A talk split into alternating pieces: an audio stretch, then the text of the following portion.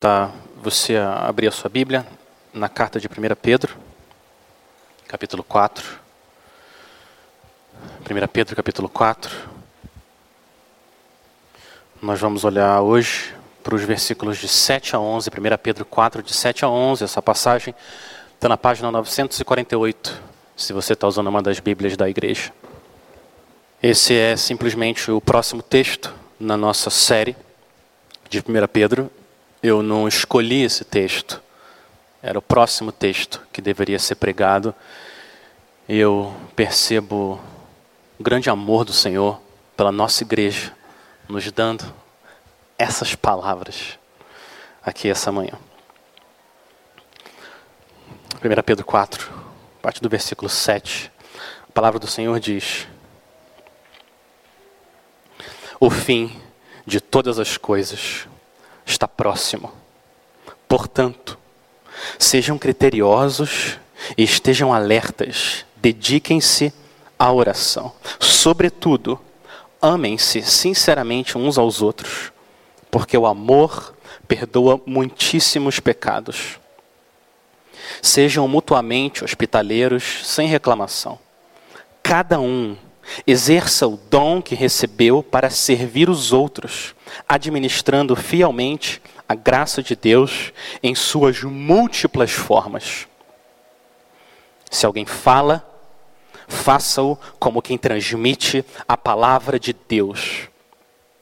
Se alguém serve, faça-o com a força que Deus provê, de forma que em todas as coisas Deus seja glorificado mediante Jesus Cristo, a quem sejam a glória e o poder para todo sempre. Amém. Vamos orar para te adorar, ó Rei dos Reis. Foi que nós nascemos. Por isso que o Senhor nos criou para adorar o Senhor. Espírito Santo nos ajuda agora a continuar adorando o nome que está acima de todo nome, em espírito e em verdade. Me ajuda a ser fiel à tua palavra.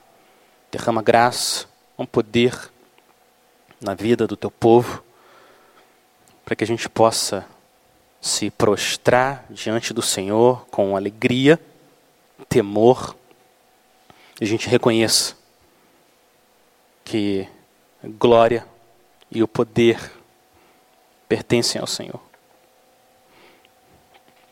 Esse é o nosso pedido. Nos ajuda, Senhor, e nos lembra que quando a gente é fraco, então é que a gente é forte e o poder de Cristo repousa sobre nós. Em nome de Jesus, amém. O fim de todas as coisas está próximo. Essa frase controla toda a passagem. Olha o versículo 7. Ele começa dizendo: O fim de todas as coisas está próximo, muito próximo. O fim que Pedro está falando aqui é o fim dos tempos, o fim dessa era.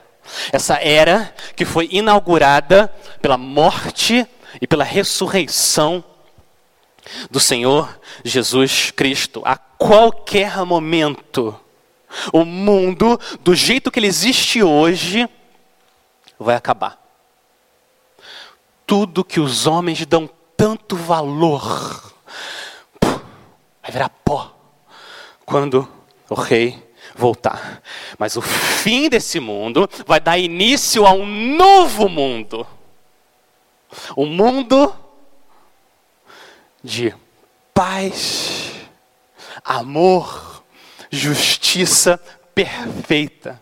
Um mundo onde Cristo vai reinar com o seu povo para todo sempre e ele será tudo em todos. E esse período da história que o Senhor Jesus vai inaugurar quando ele voltar, esse novo período nunca terá fim. Povo de Deus, Ouça isso. O seu sofrimento é temporário. Mas a sua salvação é eterna. Ela nunca vai acabar. Nunca. É isso que o Senhor Jesus prometeu. Em breve, piscar de olhos, você vai ver a Ele como Ele realmente é.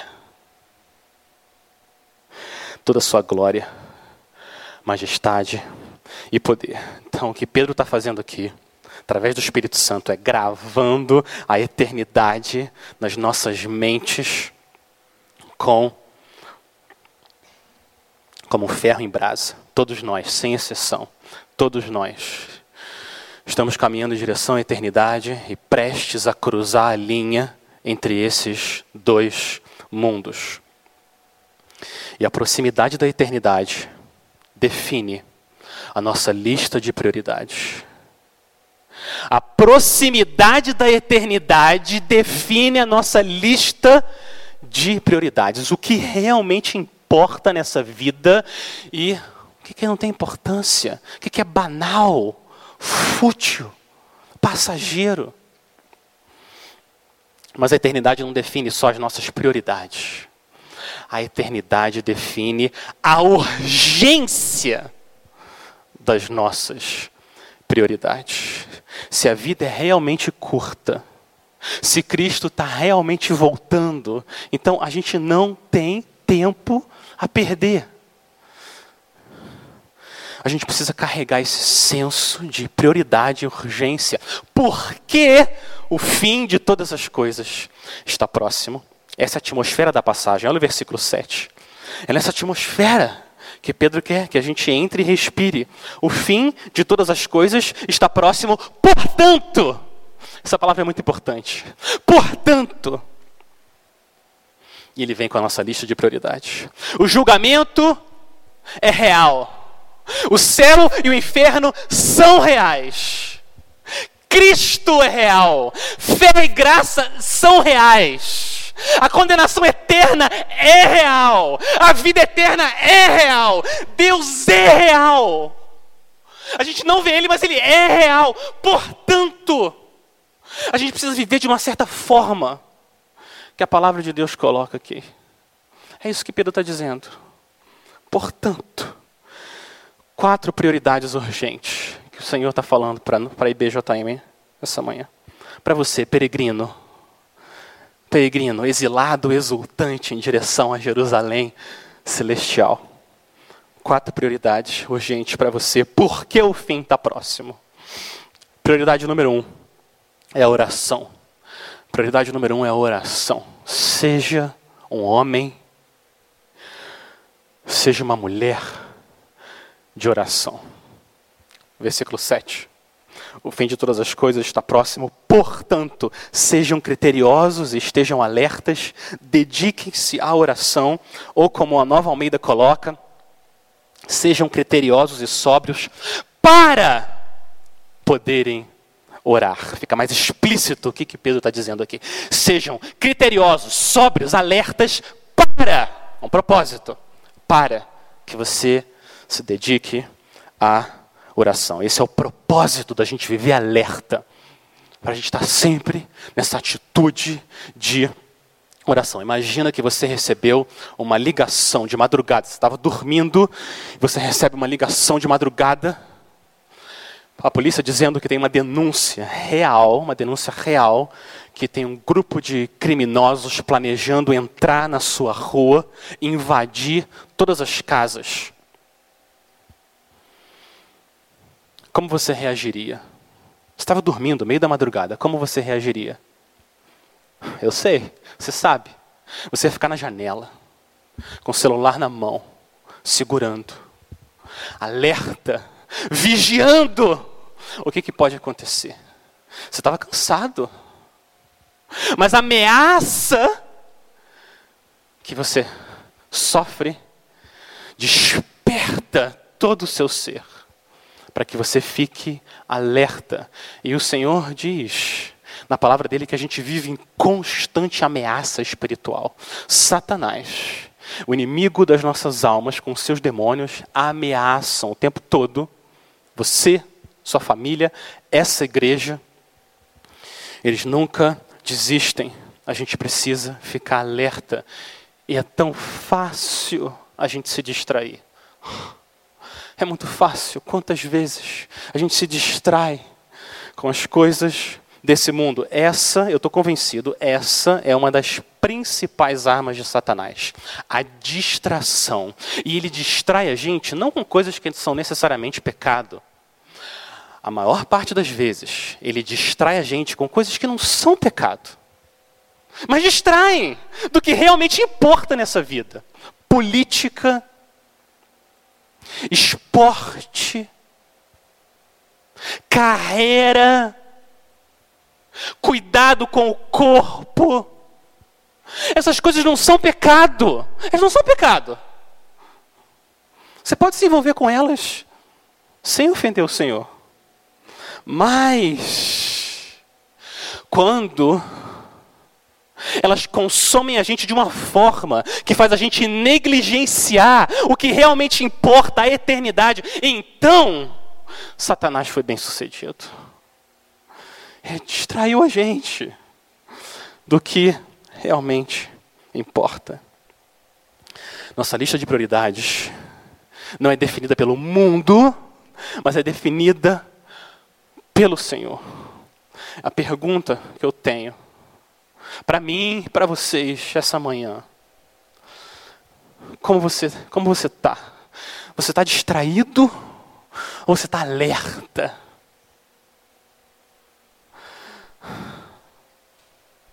Como você está? Se distraindo com as coisas que vão passar ou alerta, criterioso, vigilante diante do que está prestes a acontecer. Uma pessoa embriagada, vocês sabem, ela não tem a capacidade de tomar boas decisões, ela não tem capacidade de reagir às ameaças. Então é por isso que a gente precisa ser sóbrio, é a palavra que Pedro usa. Sóbrios, espiritualmente sóbrios, e é por isso que a gente ora. As palavras do nosso mestre são: vigiem e orem. E essa foi a diferença entre o nosso Salvador ajoelhado naquele jardim do Getsemane, suando sangue de tanto fervor que era a interação dele com o Pai em oração e os discípulos orando. Desculpa, os discípulos dormindo. A gente se identifica quantas vezes com os discípulos. A gente dorme quando não é hora de dormir, quando é hora de ficar vigilante. E é esse o tempo que a gente vive. E para isso acontecer, para esse senso de comunhão, reverência, intimidade com o Senhor acontecer, a gente precisa estar convencido de que a gente depende do Senhor para tudo, desesperadamente dependente do Senhor. O fim está chegando, o tempo é curto. Igreja, a gente precisa se dedicar à oração. Prioridade número dois. Segunda prioridade é o perdão seja um amoroso perdoador. Olha o versículo 8. Seja um amoroso, um amoroso perdoador de pecados. Sobretudo, sobretudo, amem-se sinceramente uns aos outros, porque o amor perdoa, cobre muitíssimos pecados. Nenhum relacionamento de amor sobrevive sem perdão. Nenhum, nenhum. Nenhum casamento, nenhum relacionamento na família, nenhum relacionamento na igreja, nenhum relacionamento de amor pode sobreviver sem perdão. E o contexto aqui de 1 Pedro é a igreja. E a única forma da gente continuar unido, se amando, é se a gente for o tempo todo banhado pela água renovadora do perdão. E a razão para isso é simples, é simples. Num relacionamento, sempre tem dois pecadores. Sempre. Tem dois pecadores. E pecadores pecam. Pecadores pecam. Uns contra os outros. E é por isso que a gente precisa do perdão. Mas quando a gente ama, o que acontece? O amor espiritual, amor cristão, amor verdadeiro, quando a gente ama, As ofensas contra nós não ficam guardadas no armário da nossa alma. Não. A gente pega essas ofensas e joga no lixo. Esquecidas. Acabou. Essa é a beleza do amor espiritual. O amor que só Deus cria no coração de um pecador. O amor que vem, desce do Espírito Santo. Esse amor que perdoa.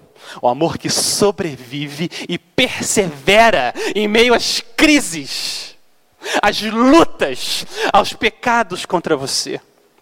Porque o amor perdoa a multidão de pecados e nós estamos vivendo dias difíceis. Você está sendo pressionado de tudo quanto é lado. Tem a pressão financeira por causa de toda essa situação, seu emprego está mais frágil. A pressão em cima da sua saúde por causa do coronavírus. A pressão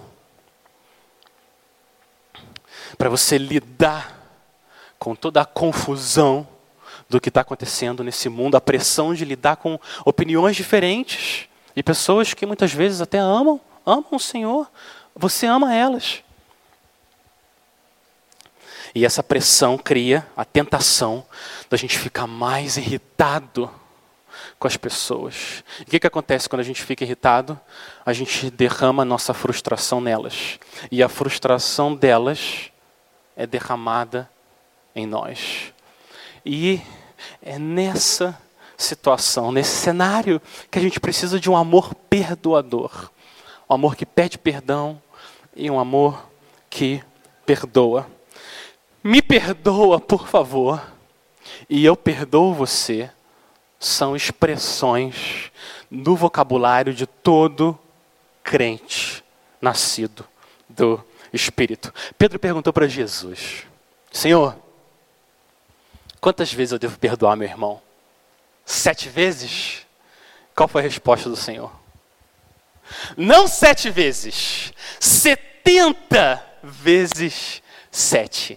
Esse é o amor que perdoa uma multidão de pecados. A única maneira que eu conheço de você ter poder para perdoar dessa maneira, a única maneira que eu conheço, para você conseguir perdoar desse jeito sobrenatural, é você ir até o Calvário, lá em Jerusalém, se juntar com a multidão que está blasfemando o nome do Senhor, olhar para a cruz e ver o Filho de Deus, santo, justo, crucificado, pregado ali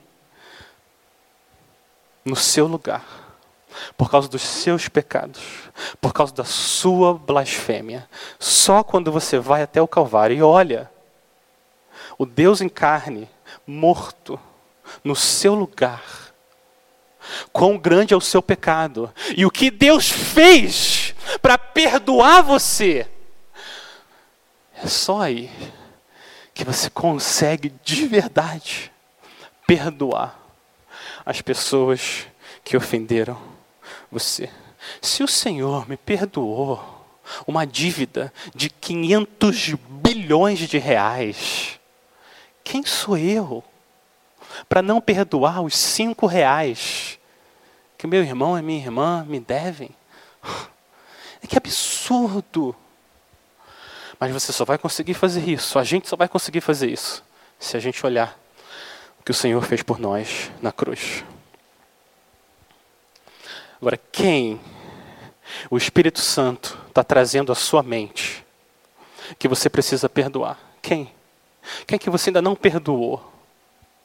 Ou quem que você precisa ir até Ele e falar: me perdoa? Ó, oh, eu pequei contra o Senhor e contra você, me perdoa. É isso que o Senhor quer que a gente responda dessa forma. Se você vê alguma árvore de amargura crescendo no seu coração, você tem que pegar a cruz e arrancar. Decepa essa árvore de amargura, para que você viva com a alegria. A alegria experimenta essa bênção de saber que você foi perdoado e você perdoou outros pecadores. Você não carrega esse peso. Que bênção, que bênção. É você ouvir do Senhor dos seus pecados, eu não me lembrarei mais. E você ouvir daquele que você ofendeu, eu perdoo, eu perdoo você. Que bênção é viver dessa forma. E BJM, sobretudo, antes de tudo, acima de tudo, sempre. Efésios 4:32, sejam bondosos e compassivos uns para com os outros, perdoando uns aos outros, como também Deus em Cristo perdoou vocês. Essa é uma prioridade nossa, porque o fim está se aproximando. Mas esse amor que se manifesta no perdão, ele também se manifesta na hospitalidade. Prioridade número um, oração, seja um homem ou uma mulher de oração. Prioridade dois, perdoe. Seja um amoroso perdoador de pecados. Agora, prioridade três, hospitalidade. Seja hospitaleiro. Olha o versículo 9 sejam mutuamente hospitaleiros, sem reclamação. Se a igreja é a família da fé, então a minha casa é a sua casa. E a sua casa é a minha casa. E a nossa casa é nossa.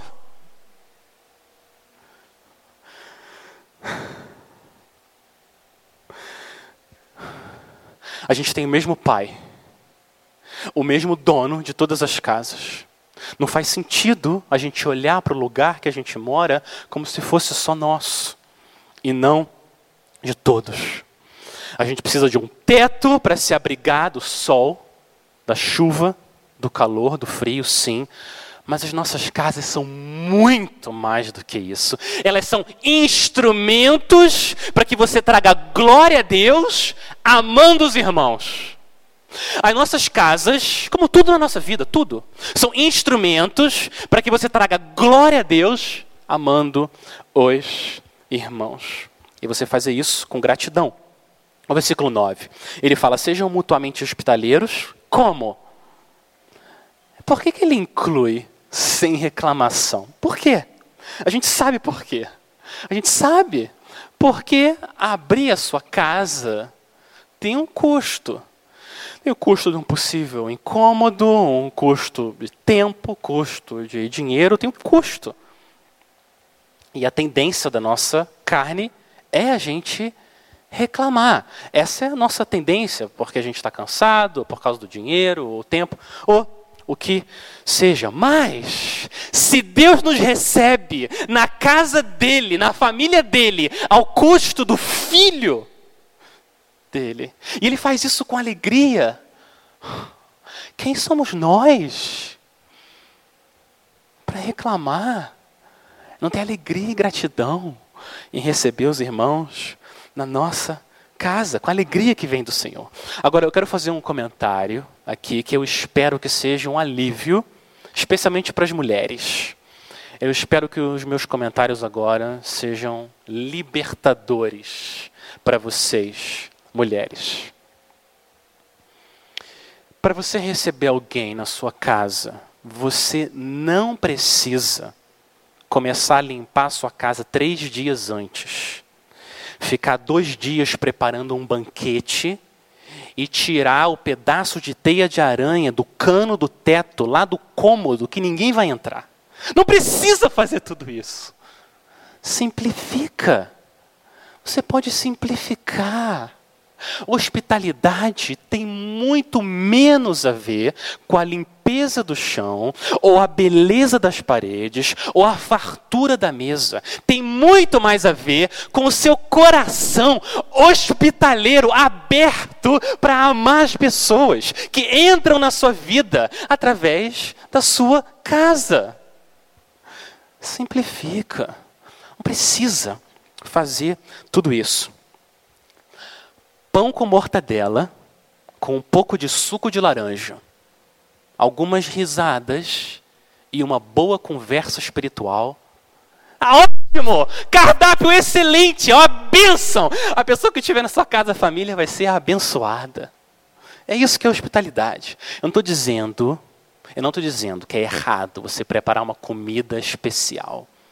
Também não estou dizendo que a sua casa deve ser igual um chiqueiro. Não é isso que eu estou dizendo. Eu estou dizendo simplifique. Ser hospitaleiro é receber as pessoas na sua vida. E você mora naquele lugar, então é ali que você recebe elas. É você dar importância ao que é mais importante: as pessoas, criadas à imagem e semelhança de Deus. É isso que é a hospitalidade bíblica. E esse coração hospitaleiro, à medida que você cultiva esse sentimento bendito, ele vai se ampliando para fora das quatro paredes. E você vai começar a ter um carro hospitaleiro, que dá carona para as pessoas com alegria. Você começa a ter um tempo hospitaleiro. E termina o culto e você fica aqui, amando, encorajando, cuidando os irmãos. A sua carteira começa a ser também hospitaleira. Você é generoso e vê as oportunidades, como que eu posso amar o que já é do Senhor. Você é só um instrumento, um canal para o Senhor abençoar e cuidar do povo dele. Então, talvez uma ideia, uma ideia para você. Você conversa com seu marido, a sua esposa, e vocês vejam um dia na semana, ou um dia a cada duas semanas, ou dois dias por semana, eu não sei, vocês conversam. E pensem num calendário de hospitalidade. Criar o hábito de receber as pessoas na sua casa. Olha que bênção. Olha que bênção. Quem que você vai convidar essa semana agora? A partir de domingo. Quem, quem você vai convidar para ir na sua casa e conversar, encorajar ela. Ore por isso, converse com a sua esposa, seu marido, sua família. O fim, o fim de todas as coisas, tudo está próximo.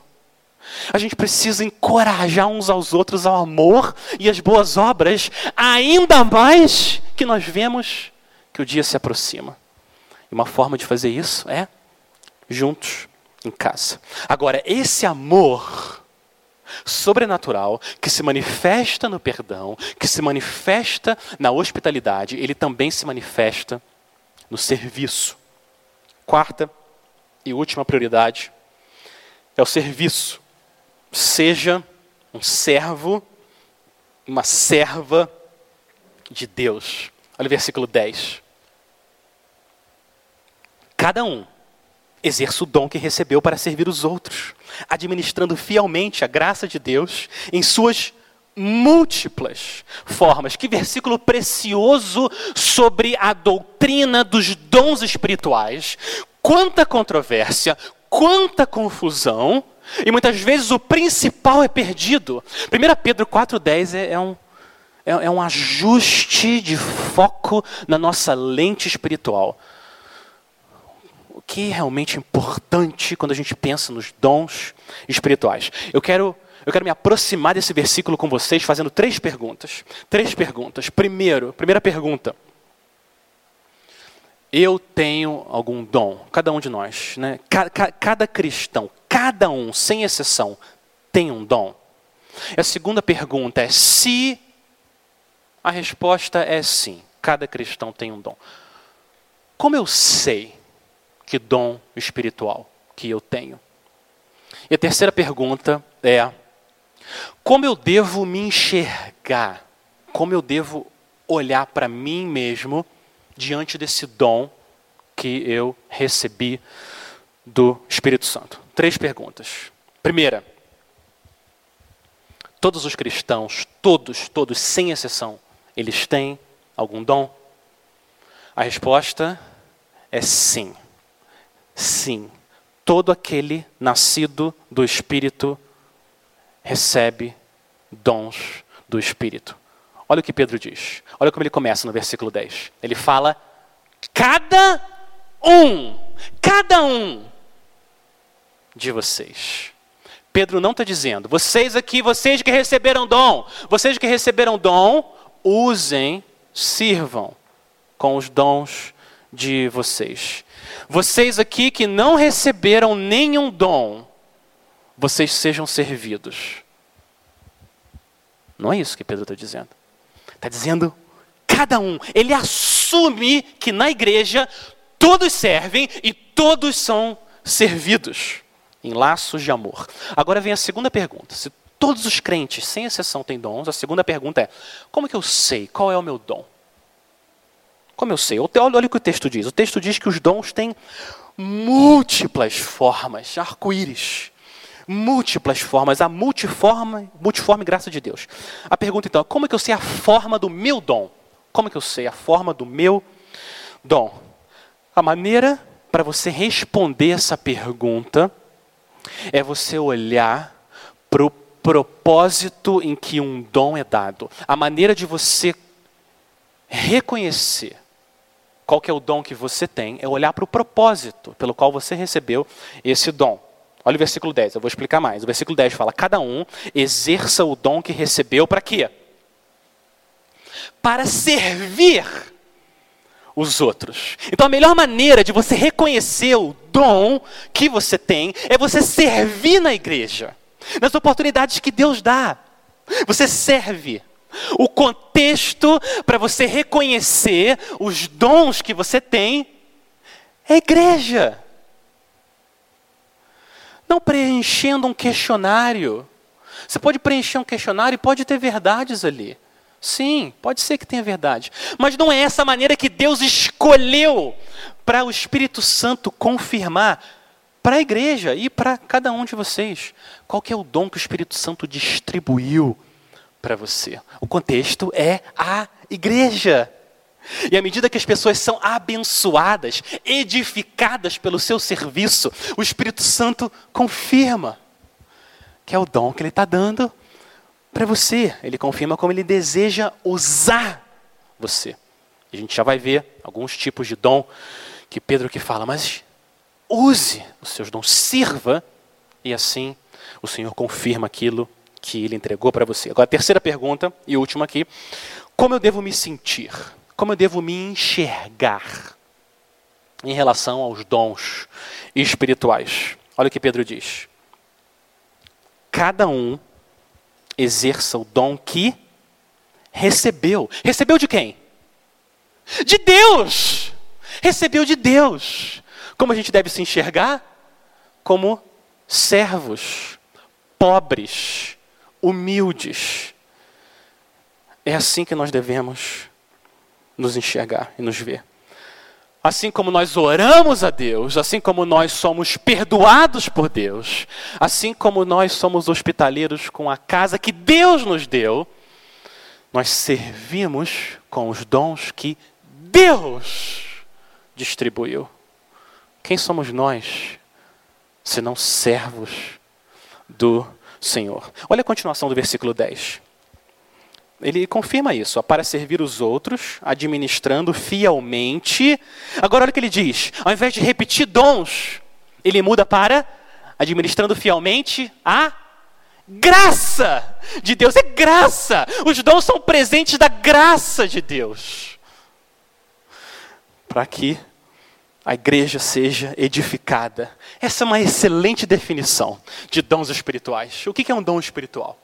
É um dom da graça de Deus, dado para edificar, abençoar a igreja. É isso que é um dom espiritual. O próprio texto diz que nós somos o quê? Administradores, mordomos. A palavra aqui era a palavra usada para aquele servo tinha um servo na casa ali do Senhor que gerenciava tudo que pertencia ao Senhor. Ele não era dono de nada, nada pertencia a ele, mas ele gerenciava, ele cuidava do que acontecia ali na casa do seu Senhor. Esse é o nosso papel. E é por causa disso que nenhum de nós tem espaço para se orgulhar de qualquer coisa que Deus faça através de nós nenhum espaço. Os dons que o Espírito Santo bendito distribui para a igreja foram dados não para que as pessoas nos admirem, mas para que as pessoas admirem mais e mais Ele, Cristo. Esse é o papel do seu dom, fazer as pessoas admirarem mais e mais o seu Senhor.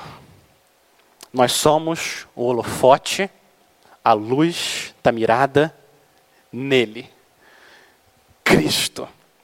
Se tudo isso é verdade, se tudo isso é verdade, se você tem um dom, se você tem um dom, e você deve se ver como um servo humilde, pobre, então, eu quero dizer para você, com todo amor, que você não tem o direito de enterrar o seu dom. Você não tem esse direito. Você não pode guardar o que foi dado a você para ser usado para abençoar o precioso povo de Deus. Você não pode, você não tem o direito de fazer isso. Sirva, use os seus dons, seja um instrumento para embelezar a noiva de Cristo, para que ela possa se encontrar com Ele, marido dela, no grande dia do casamento. Essa é uma primeira verdade. Você não tem o direito de esconder o seu dom. A segunda verdade é a segunda implicação né, dessa verdade que você tem um dom e as outras pessoas têm um dom. A segunda verdade é uma necessidade. A igreja.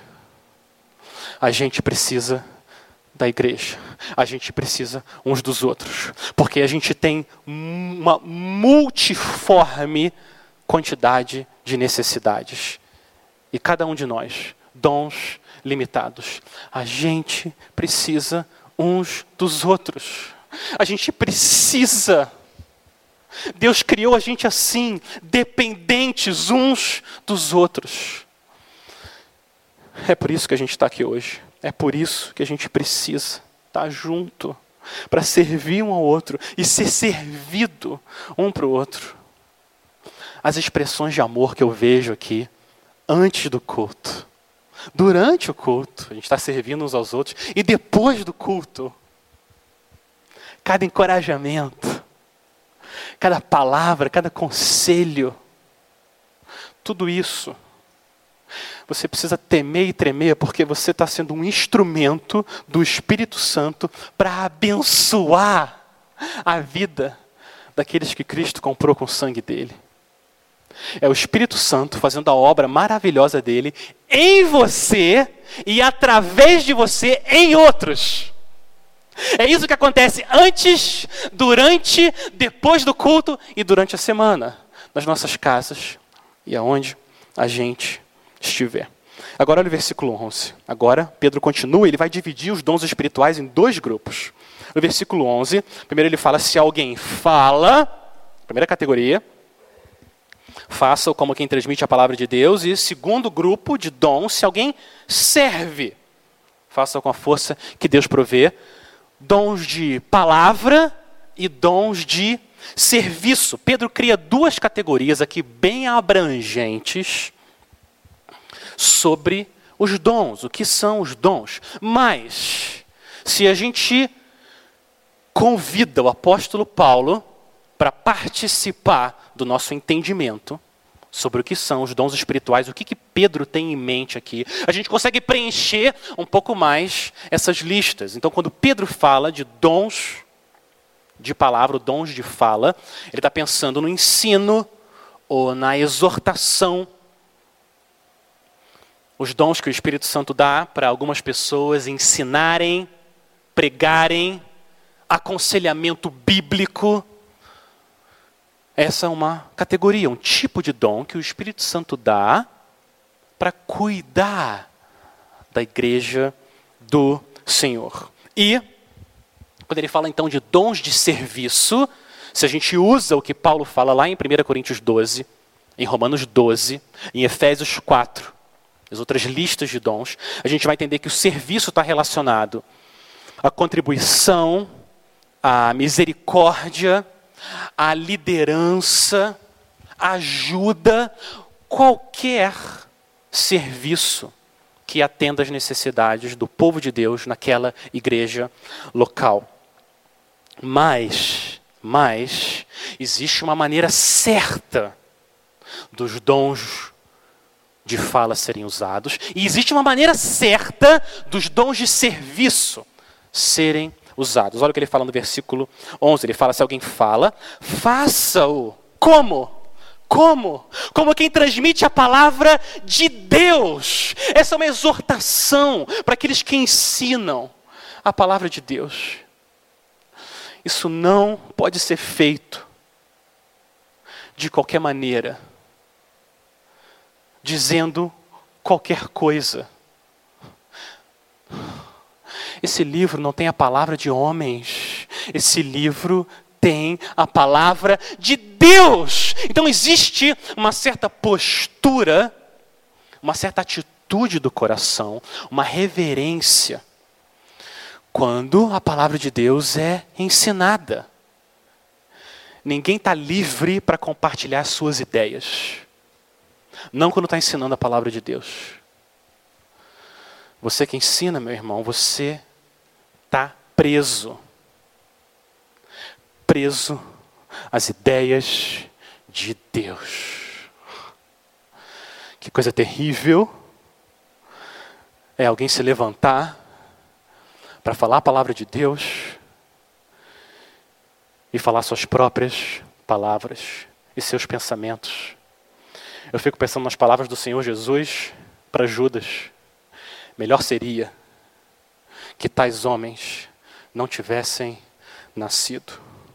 Aqueles que ensinam precisam cultivar esse senso de reverência, essa seriedade alegre de transmitir a palavra de Deus. Agora, segunda categoria, versículo 11, fala se alguém serve, serve como? Como que essa pessoa deve servir? Como você deve servir?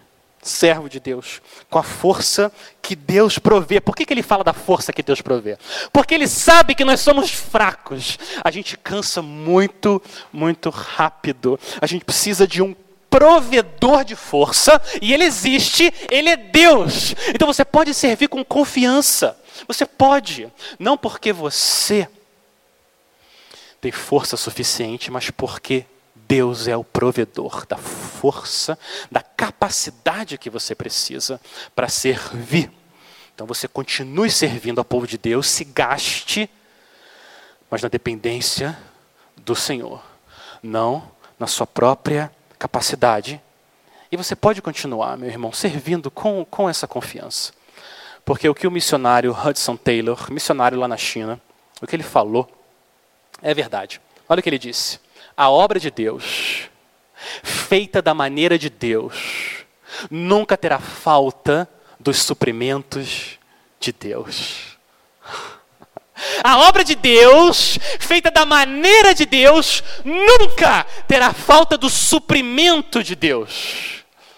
Amém. Amém, é verdade. É o que Pedro está dizendo aqui também. Nunca. Deus provê a força. E quanto mais fraco você é, mas o poder dele repousa sobre você. Os dons não são principalmente um privilégio pessoal. Não é isso que é um dom espiritual. Os dons espirituais são uma responsabilidade santa que o Espírito Santo distribui para fazer a obra dele na vida da igreja. Por que, que o Espírito Santo então deu dons para você? Versículo 10: para servir aos outros. Esse, esse, é o elemento horizontal da resposta. Mas existe um propósito maior, vertical. Por que a gente deve servir dessa maneira com os dons que a gente recebe? Olha o versículo 11. Por que, que a gente deve servir dessa maneira? Versículo 11 continua: De forma que qual que é o propósito? Para falar como, que, como alguém que transmite a palavra de Deus e para servir com a força que Deus provê. Por quê? De forma que em todas, todas as coisas, Deus seja glorificado.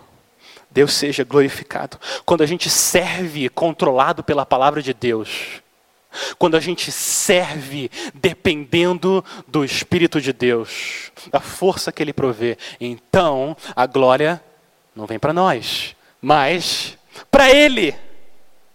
A glória de uma pintura linda não vai para o pincel, vai para o pintor. A glória daquela mesa de madeira bem acabada, a glória dela não vai para o martelo, nem para o serrote, vai para o carpinteiro. A glória de um poema não vai para o lápis, vai para o poeta. Então a glória da obra de Deus não vai para os servos, mas vai para Ele, para o Senhor. Nós somos os instrumentos. Você é o pincel, martelo, serrote, a pena, o lápis. É isso que nós somos, servos. Ele é o Senhor e a glória precisa sempre ir para Ele. Que o Senhor nos dê graça para a gente ser rápido e reconhecer no nosso coração a quem pertence a glória, que Ele tenha misericórdia. Nosso coração tão tentado ao orgulho, que o Senhor tenha misericórdia e que Ele, Ele receba então a glória. Quando você ensina com a sabedoria de Deus e não a sabedoria dos homens, o Deus todo sábio glorificado. E quando você ensina, não com as suas capacidades, mas com a força que Deus supre, o Deus todo-poderoso é glorificado. E olha como ele termina. Ele termina, Pedro termina de forma apropriada, uma passagem dessa. Versículo 11: A quem sejam a glória e o poder. Quando? Para todo sempre. Amém. E amém. E amém. Se Ele é a fonte de todos os dons, e da sabedoria, e da força, então não sobra nenhuma gota para nós. Toda glória vai para aquele que bebeu até a última gota do cálice da ira de Deus e foi amaldiçoado naquela cruz para que a gente fosse abençoado para sempre, para todo sempre para entrar num período da história que nunca, nunca vai ter fim. A proximidade da eternidade define as nossas prioridades agora e a urgência, o senso de urgência da nossa vida nesse mundo. Um homem chamado Robert McChain, ele é um grande exemplo para nós de alguém que viveu o tempo todo diante dessa eternidade. Ele foi pastor na Escócia 200 anos atrás. 200 anos atrás. O que acontece é que desde pequeno ele teve sérios problemas de saúde, tuberculose. Então, ainda muito jovem, ele sabia que o tempo dele era curto e ele acabou morrendo super, super jovem, com 29 anos. Ele entrou na glória mas por causa dessa constante proximidade da eternidade diante dele e por causa da preciosidade de Cristo.